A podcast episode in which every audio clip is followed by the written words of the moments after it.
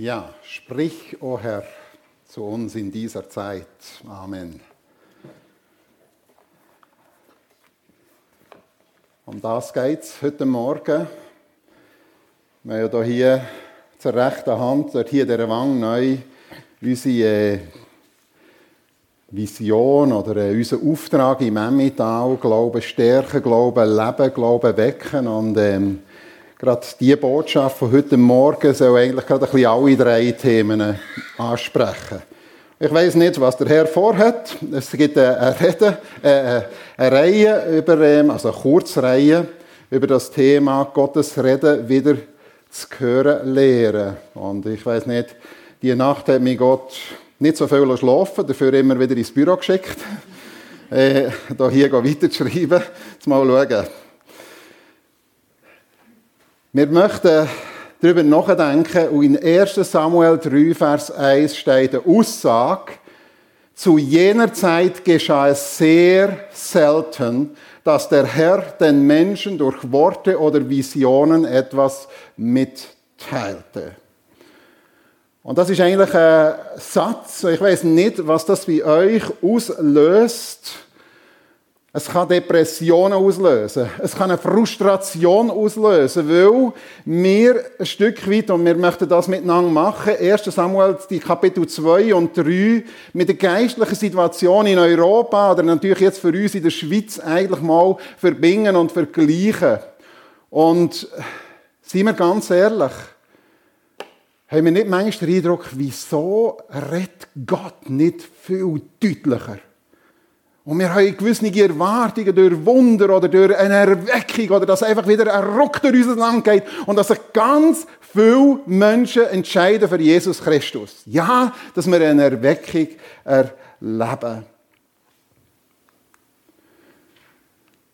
Und die ganz große Not, die hier beschrieben wird, ist, das Wort des Herrn war selten. Das ist einfach mal eine Aussage, die hier gemacht ist worden zur Zeit, wo der Samuel nachher geboren ist worden. Es ist einfach selten, es ist eine Feststellung. Ich möchte uns fragen, ich möchte mir selber fragen, weckt das bei mir und bei dir eine Depression oder löst eine Sehnsucht aus, dass es anders wird? Dass Gott wieder mehr zu hören ist, deutlicher zu hören ist. Wir möchten darüber nachdenken, was sind eigentlich Gründe für das Schweigen von Gott? Welche Auswirkungen hat das Schweigen von Gott? Und welche Voraussetzungen sind denn nötig, damit Gott wieder vermehrt sich offenbart und dass er mehr zu hören ist, auch in der Gesellschaft? Und welche Wirkungskraft haben hörende Hoffnungsträger?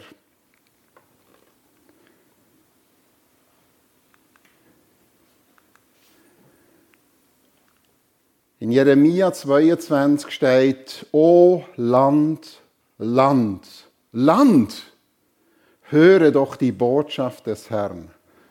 Ist das unser Wunsch? Ich hoffe, es ist unser grösster Wunsch, unser allerdringendste Gebetsanliegen für unsere Freunde, für unsere Nachbarn, für unsere Arbeitskollegen, dass, dass unser Land, dass unsere politischen Gemeinden, wo wir drinnen wohnen, die Botschaft vom Herrn wieder vernehmen können. Und Gott will reden. Gott will reden. Das finden wir, darum hat er uns ja sein Wort gegeben. Sprich, o oh Herr. Und es ist eigentlich nichts anderes. Gott will reden. Wir müssen Gott nicht bitte, red doch endlich. Gott will reden. Viele Mal und auf verschiedene Weise sprach Gott in der Vergangenheit durch die Propheten zu unseren Vorfahren. Jetzt aber am Ende der Zeit hat er durch seinen eigenen Sohn zu uns gesprochen. Und zwar, äh, wenn wir in die Bibel hineinschauen, da gibt es allgemeine Offenbarungen von Gott gegeben. Und Bibel sagt, er macht das in der Schöpfung. Wir haben zunehmend die Erkenntnis über die Schöpfung. Über die Unendlichkeit vom Weltall zum Beispiel aber auch für das Wunder vom Leben. Was für ein Wunderwerk wir Menschen sind, was die Welt ist. Wir haben zunehmend die Erkenntnis, die man vor 200 Jahren gar noch nicht hatte.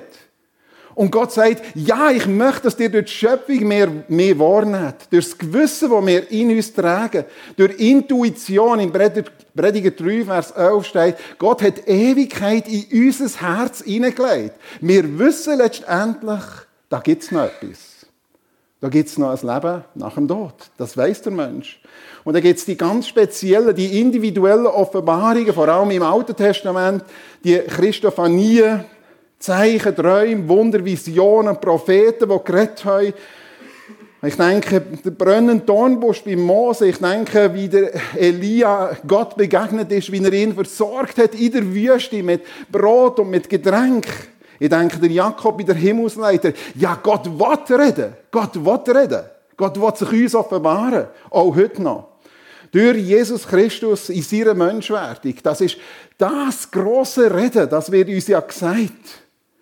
Gott hat sich uns offenbart in Jesus Christus. Jesus Christus hat Zeichen und Wunder gemacht. Vor vielen Menschen. Er hat gewirkt vor den Menschen. Nicht in Keimen, nicht irgendwo in Keimen. Hat eine Vision gehabt und hat die nachher irgendwo aufgeschrieben und hat gesagt, das müsst ihr einfach glauben. Nein. Das ist ganz anders. Da haben viele, viele Menschen auch seine Auferstehung miterlebt, haben sie ihm begegnet. Das ist das Spezielle.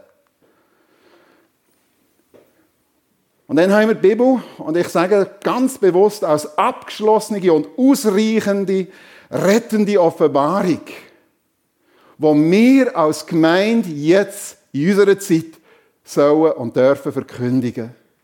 Das ist unser Auftrag. Und ich bin überzeugt, sie ist abschließend. Abgeschlossen. Was wir müssen wissen, das wissen wir. Und es braucht nicht noch irgendwelche Zusatzoffenbarungen und Zusatzbücher, wie es im Himmel denn wirklich ist, weil jemand dort ist oder in der Hölle. Sondern die Bibel redet darüber. Ich gebe gar nicht viel auf das. Sondern wir haben das Wort Gottes und die redet sehr viel über Himmel und Hölle.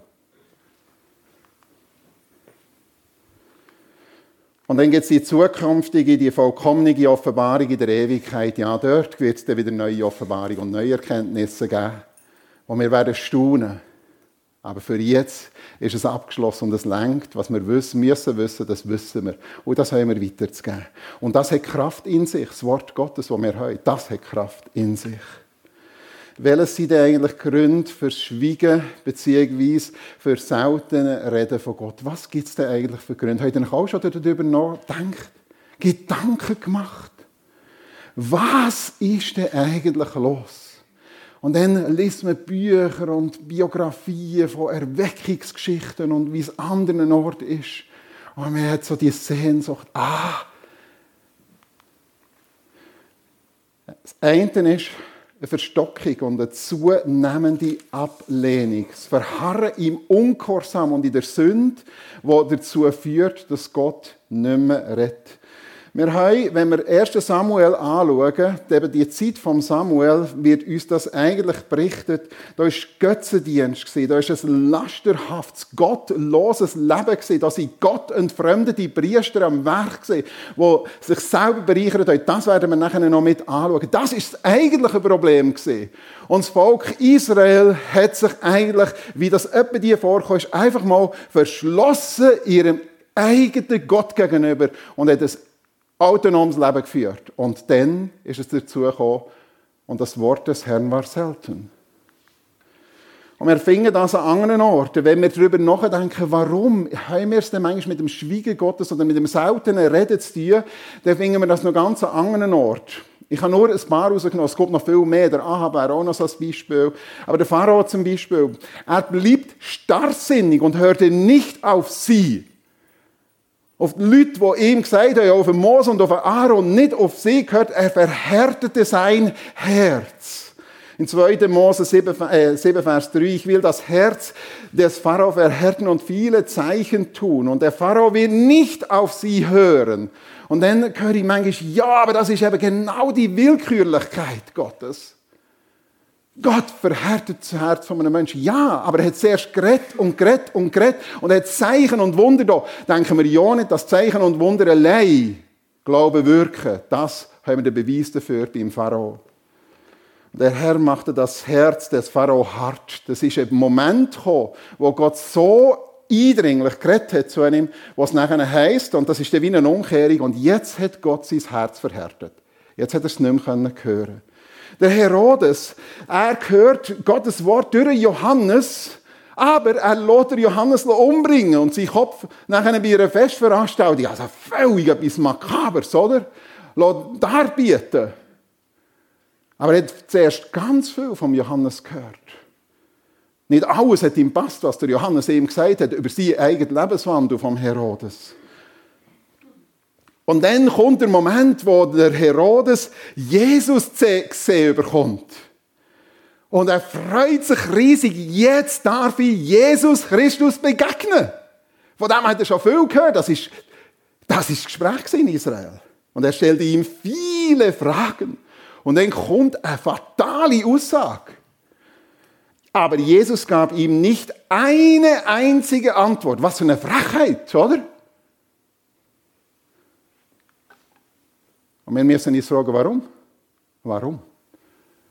Er hat das Wissen gehabt, aber hat dagegen gehandelt. Irgendwann kommt, dass Gott nicht mehr redet. Nehmen wir Römer 1. Obwohl sie von Gott wussten, wollten sie ihn nicht als Gott verehren. Durch die Schöpfung, durch, durch Jesus Christus, mehr Wissen von Gott. Was Menschen von Gott wissen können, ist ihnen bekannt. Gott selbst hat ihnen dieses Wissen zugänglich gemacht. Sie verloren sich in sinnlosen Gedankengängen und Vorstellungen über Gott.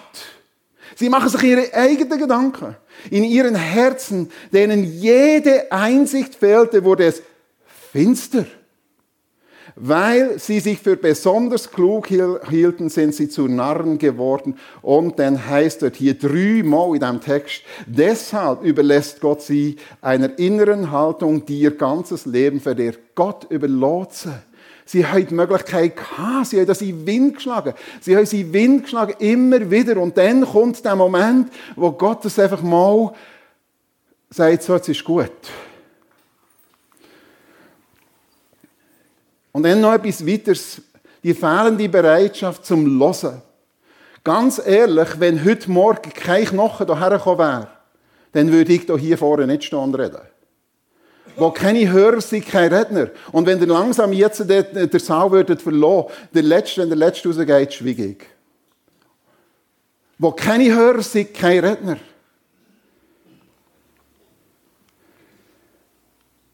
Ein Problem, wo tatsächlich so ist, was zum Teil auch passiert. Viele Kirchen, die sich lehren, die leer stehen, wo Gottesdienste nicht mehr durchgeführt werden, weil niemand mehr kommt. Römer 8, 28. Gott hat sie ihren äh, Verstand preisgegeben, der zu keinem vernünftigen Urteil mehr fähig ist. Gottesverächter sind sie, gewalttätig, arrogante und großtuerische Menschen, unbelehrbar, gewissenlos, gefühlslos und unbarmherzig. Und das warnende Beispiel wird uns von Israel geben. Jesus ist gekommen und hat sich offenbart und hat geredet und geredet und hat vom Vater geredet. Und sie haben ihn abgelehnt. Und dann ist 2000 Jahre Funkstelle, wie es in Jesaja 59 steht, eure Sünden sind eine Schranke, die euch von Gott trennt. Wegen eurer Sünde verbirgt er sein Antlitz vor euch und will euch nicht mehr hören und wird auch nicht mehr reden. Wenn ihr heute die Stimme Gottes hört, dann verschließt euch seinem Reden nicht, macht es nicht wie eure Vorfahren in der Wüste. Und jetzt gehen wir wieder in die Zeit von Samuel. Und ich sehe dort hier, wo das eigentliche Problem liegt. Und das eigentliche Problem ist im Priesterdienst, wo in Kraftlosigkeit verfault. Der Eli und seine Söhne, der Eli war hoher Priester in der damaligen Zeit und seine Söhne, Hophni und Pinjas, haben eigentlich den Priesterdienst versehen im Tempel. Und jetzt müssen wir genau schauen, was ist denn eigentlich dort hier abgegangen. Und ich weiß, dass ich gewisse Sachen nehme, die sind körperlich beschrieben, aber sie beschreiben eben genau gleich auch einen geistlichen Zustand. Und da müsst ihr jetzt gut mitdenken, wenn wir die, das anschauen miteinander. Zum Beispiel eben, dass der Hohepriester, der Eli, träg und bewegungsunfähig ist, ohne Rückgrat. Und zwar wird das körperlich beschrieben. Es begab sich zur selben Zeit, dass Eli lag an seinem Ort. Und das ist ein körperlicher Zustand. Aber es ist genau gleich, wir werden es dann noch sehen, jetzt äh, im weiteren Verlauf, es ist auch ein geistlicher Zustand von ihm.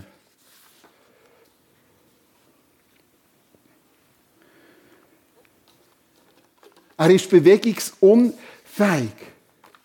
Er ist festgefahren und starr. Er hat kein Rückgrat mehr. Auch ein geistliches Rückgrat fehlt ihm. Und dann lesen wir von einer zunehmenden Erblindung. Er hat keine Klarsicht mehr. Seine Augen hatten angefangen schwach zu werden, so dass er nicht mehr sehen konnte. Keine Klarsicht. Ich weiß, ich, ich weiß, es geht ums Körperliche. Da kann er nichts dafür. Aber es ist ein geistliches Problem eben gleichzeitig auch. Und es fehlt ihm an geistlicher Sensibilität. Er hat kein geistliches Unterscheidungsvermögen mehr. Woran mache ich das fest? Da ist Hannah, sie kommt in Tempo und sie betet. Und Elia hielt sie für betrunken und fuhr sie an. Wie lange willst du eigentlich noch betrunken hier herumlungen? Geh und schlaf erstmal deinen Rausch aus. Wie muss das für die Hannah gewesen Sie bettet unter Tränen, sie, sie, ja, sie heult vor sich her und er kommt und es ist einfach absolut keine Sensibilität vorhanden für die Situation. Und dann lesen wir ja, das werden wir jetzt auch anschauen, wie es die Söhne vom Eli getrieben haben. Und er sagt zu seinen Söhnen, da merken wir etwas, wie unglaublich irgendwie festgefahren er ist und wie, wie er keine Klarsicht mehr hat und es fehlen zurückgerät. Die Leute beschweren sich bei mir über euch. Er hat das selber nicht mehr wahrgenommen. Die Leute sind zu ihm und haben sich beschwert. Warum treibt ihr es so schlimm? Man erzählt sich schreckliche Geschichten. Nicht doch bitte so schlimm. Oh. Also das ist jetzt gerade ein bisschen derb. Jetzt nehmt mich doch ein bisschen zurück. Also so kommt mir das über. Da fehlt irgendwo das Rückgrat. Nein, das geht nicht und sonst machen ihr den Dienst nicht mehr. Fertig, Schluss.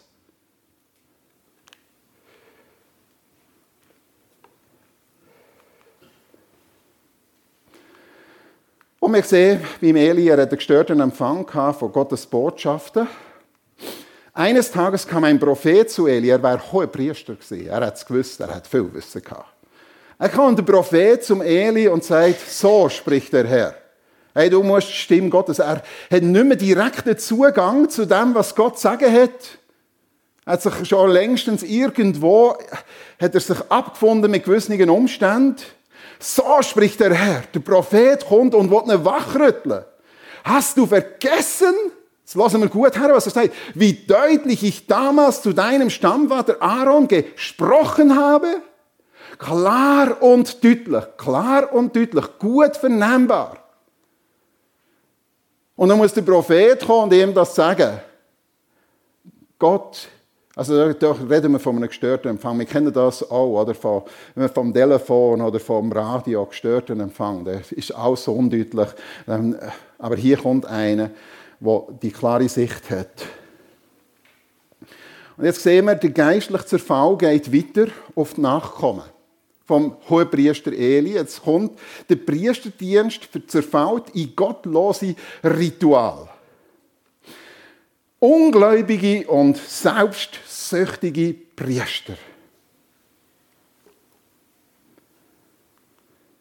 Hophni und Pinhas, die Söhne von Eli, waren gewissenlose Männer. Sie hatten keine Achtung vor dem Herrn. Sie behandelten die Opfergaben, die für den Herrn bestimmt waren, mit Verachtung. Und dann wird so beschrieben eine Situation, wenn die Leute kommen sind mit ihren Opfergaben, das Opferfleisch, und dann eigentlich die Beauftragten Auftrag hatten, hey, das beste Stück, bevor dass da hier irgendetwas von dem guten Zeugs weg ist, hey, das krallt dem. Das nähte. Sofort gibst du es her, das bevorzugte Opferfleisch. Sonst nehme ich es mit Gewalt. Wir nehmen uns, was in uns nicht zusteht letztendlich.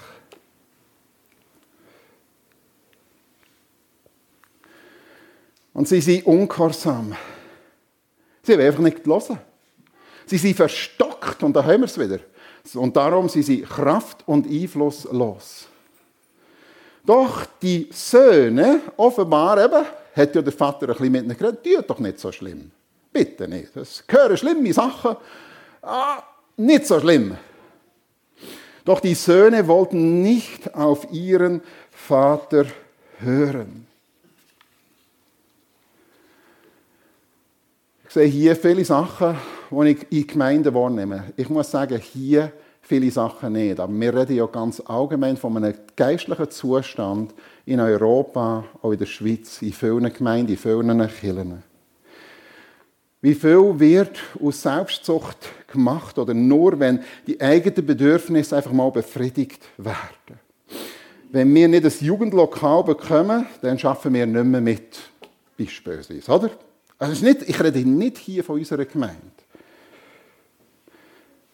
Wenn ich Pastor werde, 45 Stunden, das ist das Maximum. Und nicht mehr. Und das noch das angemessene Gehalt. Und jeder zweite oben auch noch frei. Ich singe in einem Gospelchor mit, aber ich muss dann schon die Solos haben. Und so weiter, oder? Also das heisst so, hey, ich habe Ansprüche, ihr müsst ja froh sein, wenn ich mitmache, aber dann will ich die besten Stücke für mich. Ich stelle den Anspruch.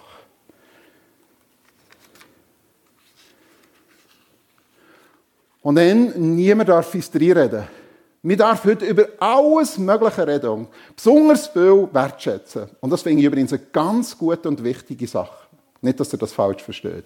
Wertschätzung finden wir in der Bibel sehr oft. Auch Lob aussprechen, Dank aussprechen. Ganz ein wichtiger Punkt.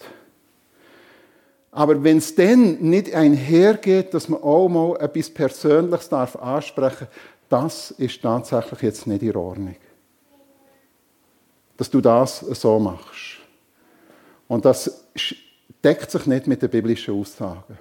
Wenn keine persönliche Korrektur mehr möglich ist, wenn Sünde duldet wird, dann wird es ganz problematisch. Und dann fragt sich, wie dass wir uns, uns unserem, wir sind ja König und Priester, oder? Wir haben ein allgemeines Priestertum, das wissen wir ja. Oder? Wir sind letztendlich die. Wie gehen wir mit dem um? Psst, nicht, nicht, nicht, nicht vergraulen kannst du schon sagen, ja, hey, hey nee, ja, ist vielleicht nicht so gut, oder? Und dann sind wir, haben wir die genaue Situation hier, die hier, hier beschrieben ist. Und dann kommt eines Tages der Prophet und sagt, so spricht der Herr, warum missachtest ihr meine Opfer? Warum ehrst du deine Söhne mehr als mich? Und wir reden über, über die Aussage, die oben drüber steht. Warum das Wort vom Herrn selten ist. Und das hat einen direkten Zusammenhang. Das kommt direkt mit in diesem Zusammenhang. Und das Wort des Herrn war selten zu jener Zeit. Mit diesen Umständen, mit diesem Priesterdienst. Da haben wir es. Zu jener Zeit, zu jener Zeit ist das gesehen. Die Frage ist, welche Auswirkungen hat denn das Schweigen von Gott? Es kommt zu einer offenbarungsarmen, zu einem offenbarungsarmen Volk. Wenn die Priester nicht mehr Offenbarungen haben und auch nicht mehr glauben und überzeugt sind, wenn wir nicht mehr überzeugt sind von dem, was im Wort Gottes steht, dann werden wir schwach. Dann werden wir kraftlos. Dann wird unsere ganze Botschaft irgendwie verwässert. Und wenn wir nicht hören wollen, wenn wir nicht hören es fängt an, dass wir wieder hören. Hören, wie ein Jünger lässt. Wir werden dann, nicht, also in 14 Tagen, heute in 14 Tagen bin ich wieder dran, werden wir dort hier übrigens weiterfahren. Da ist es so viel, religiös, ich nenne es mal, was heute ja viel abgeht, auch in unserem Land, in Europa, im Westen überhaupt, das ist spiritueller Aktivismus. Es ist ja nicht so, dass ähm, viele Menschen sind sehr spirituell unterwegs. Spiritualität hat einen höheren Stellenwert auch in unserer Gesellschaft. Aber leider ist das spirituelle Erleben sehr oft eben zur Selbstverwirklichung. Und das ist genau so gesehen. Das war ein, riesiger Betrieb. Wir lesen ja das. In diesem Tempel, da sind, Opfer gebracht worden. Da ist ein ganzer Betrieb aufrechterhalten worden. Gottesdienste gefeiert worden. Aber es ist letztendlich irgendwo es war einfach ein Aktivismus äh, zur Selbstverwirklichung, der kraftlos ist. Und noch einmal, ohne zu hören, keine Botschaft. Habe ich vorhin gesagt. Aber ich möchte es jetzt ergänzen mit Mini-Botschaft. Ohne zu hören von dem, was Gott sagt, kommt es zu einem ganz fatalen Irrtum, dass wir dann meinen, Mini-Botschaft ist richtig. Die eigenen Ansichten. Ich denke, ich meinte, es ist so, es ist, also ich, also ich bin überzeugt, es ist so, oder? Und dann, ja, oder, wir leben in einer Gesellschaft innen, das ist mir schon klar. Da sind wir prägt vom Pluralismus, die Vielfalt der Meinungen. Das ist, von dem sind wir prägt. Und das ist auch gut und wichtig und richtig. Es ist ja nicht alles schlecht. Aber das muss uns bewusst sein. Pluralismus heißt, dass letztendlich gepaart mit dem Individualismus, also jeder packt sich raus, was ihm persönlich entspricht, dann wird es ganz gefährlich, dass es zum Relativismus kommt. Alles ist relativ. Es spielt nicht so eine Rolle, was du glaubst und was du denkst. Die Wahrheit gibt es nicht mehr. Und dann wird es eben problematisch. Und dann haben wir in unserer Zeit ein bisschen gesellschaftliche Sachen aufzeigen. Ja, ein riesen Vorrecht. Wir können, wenn wir Fragen haben, wie ist es denn und wie ist denn die Thematik und die Thematik, dann gehen wir ins Google und gehen sie. Google, ich brauche Google extrem viel, aber uns muss bewusst sein, Google ist nicht die Wahrheit. Auch nicht immer. Und das muss uns schon bewusst sein. Google gibt uns Antworten. Aber nicht immer ist das, was Google sagt, auch die Wahrheit.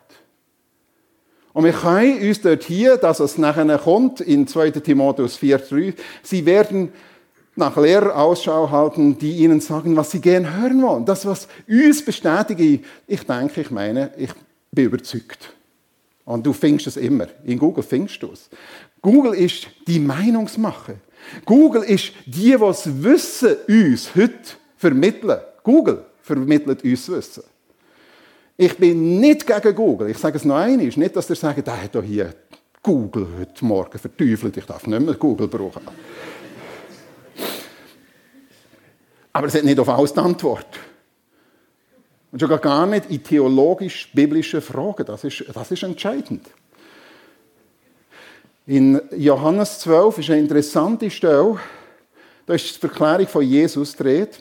Und da kommt eine Stimme aus dem, aus dem Himmel und sagt, das ist mein geliebter Sohn. Und dann lassen wir zu, was dort hier steht, als die Menge, die Menge, die Stimme hörte, hielten einige sie für einen Donner, während andere erklärten, ein Engel hat zu ihnen gesprochen. Das heißt, die einen haben es so deutet, dass sie zwar Töne und Stimmen zu hören sehen, das haben sie gehört. Aber sie haben es selber deutet und die einen haben es natürlich erklärt, es ist ein Donner gesehen. Das ist die natürliche Erklärung, oder? Und die anderen, die diese irgendwo mystisch, spirituell erklären, sie sagen, es waren Engel. Gewesen. Wir haben Engel gehört, oder? Aber sie haben nicht wirklich gelost, was die Stimme gesagt hat. Sie haben nicht wirklich gelost, was die Stimme gesagt hat. Und das ist das Problem.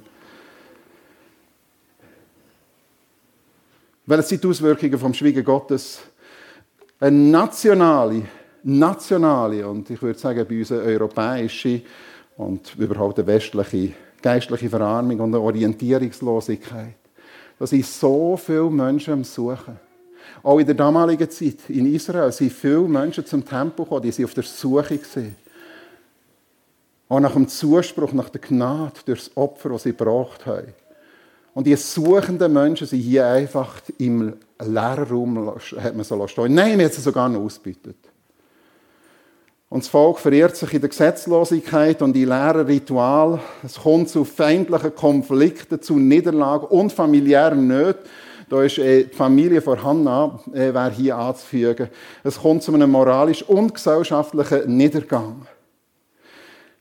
Römer 1 steht, weil sie sich für klug hielten, sind sie zu Narren geworden. Denn sie vertauschten die Wahrheit, die Gott sie hatte erkennen lassen. Sie haben Wahrheit erkennt, aber sie haben sie jetzt noch dies noch vertauscht und verdreht. Und sie sind zu Narren geworden. Sie sind äh, irregegangen. Sie haben es nicht mehr gehört. Wissen was mich in unserer Gesellschaft schon am meisten bewegt? Das meistgesprochene Gebet ist nicht Gott segne dich, sondern Gott verdamme mich. Das ist das meistgesprochenste Gebet. Also hundertprozentig überzeugt in unserem Land. Das ist das meistgesprochenste Gebet. Wir verdrehen Verehrung vom Schöpfer, indem das heute die Schöpfung verehrt wird, Natur. Anstelle vom Schöpfer ist jetzt Natur zum Gott geworden. Stein, Holz, Tier. Der Schutz vom Tier ist wichtiger als der Schutz vom menschlichen Leben. Als Paradebeispiel ist für mich das die Thematik von einem befruchteten Hühnerei. Das ist besser geschützt als die Eizelle, befruchtete Eizelle von einer Frau. Heute. Wie geht man mit einem befruchteten Hühnerei um? Und das muss uns zum Nachdenken bringen, was hier alles vertreibt wird. Ich habe die Woche gelesen, dass man jetzt möchte, dass Haustiere, die nicht krank sind, die darf man auf keinen Fall mehr töten. Ja, kann man sagen, okay, okay. Ich bin auch für Tierschutz und dass man mit Tieren gut umgeht. Aber gleichzeitig, gleichzeitig, und meistens sind es dann noch genau die gleichen Leute, ungeborene Leben kann man töten. Und man macht Gnadenfriedhöfe für alte Jesu. Ich habe kürzlich eine Sendung gesehen, wo man den Jesu noch irgendwie auf, auf die geholfen hat. Aber in den Altersheimen sagt man, Exit, Exit, Exit. Das. Und überhaupt nicht nur in den Altersheimen, sondern Exit soll legalisiert werden. Das ist eine Gesellschaft, in der wir drinnen leben. Das hat einen Ursprung. Das, hat, das hängt direkt mit dem Priestertum zusammen. Umweltsünden Scham über das, dass du heute vielleicht ein Gottlet isst. Das sollte dich schämen. Das wird uns heute so gesagt und gelehrt. Aber es wird, was du auf gar keinen Fall darfst, sagen, wenn du gewisse Sünden machst im Leben, wo die Bibel sagt, das ist nicht in Ordnung, also dort darfst du ja nicht das Schamgefühl. Das, also das ist ganz beschwerend für Menschen, wenn dir Christen mit dem kommen. Die wahren Helden in unserer Gesellschaft sind die, die in irgendeiner Form anders sind und sich outen.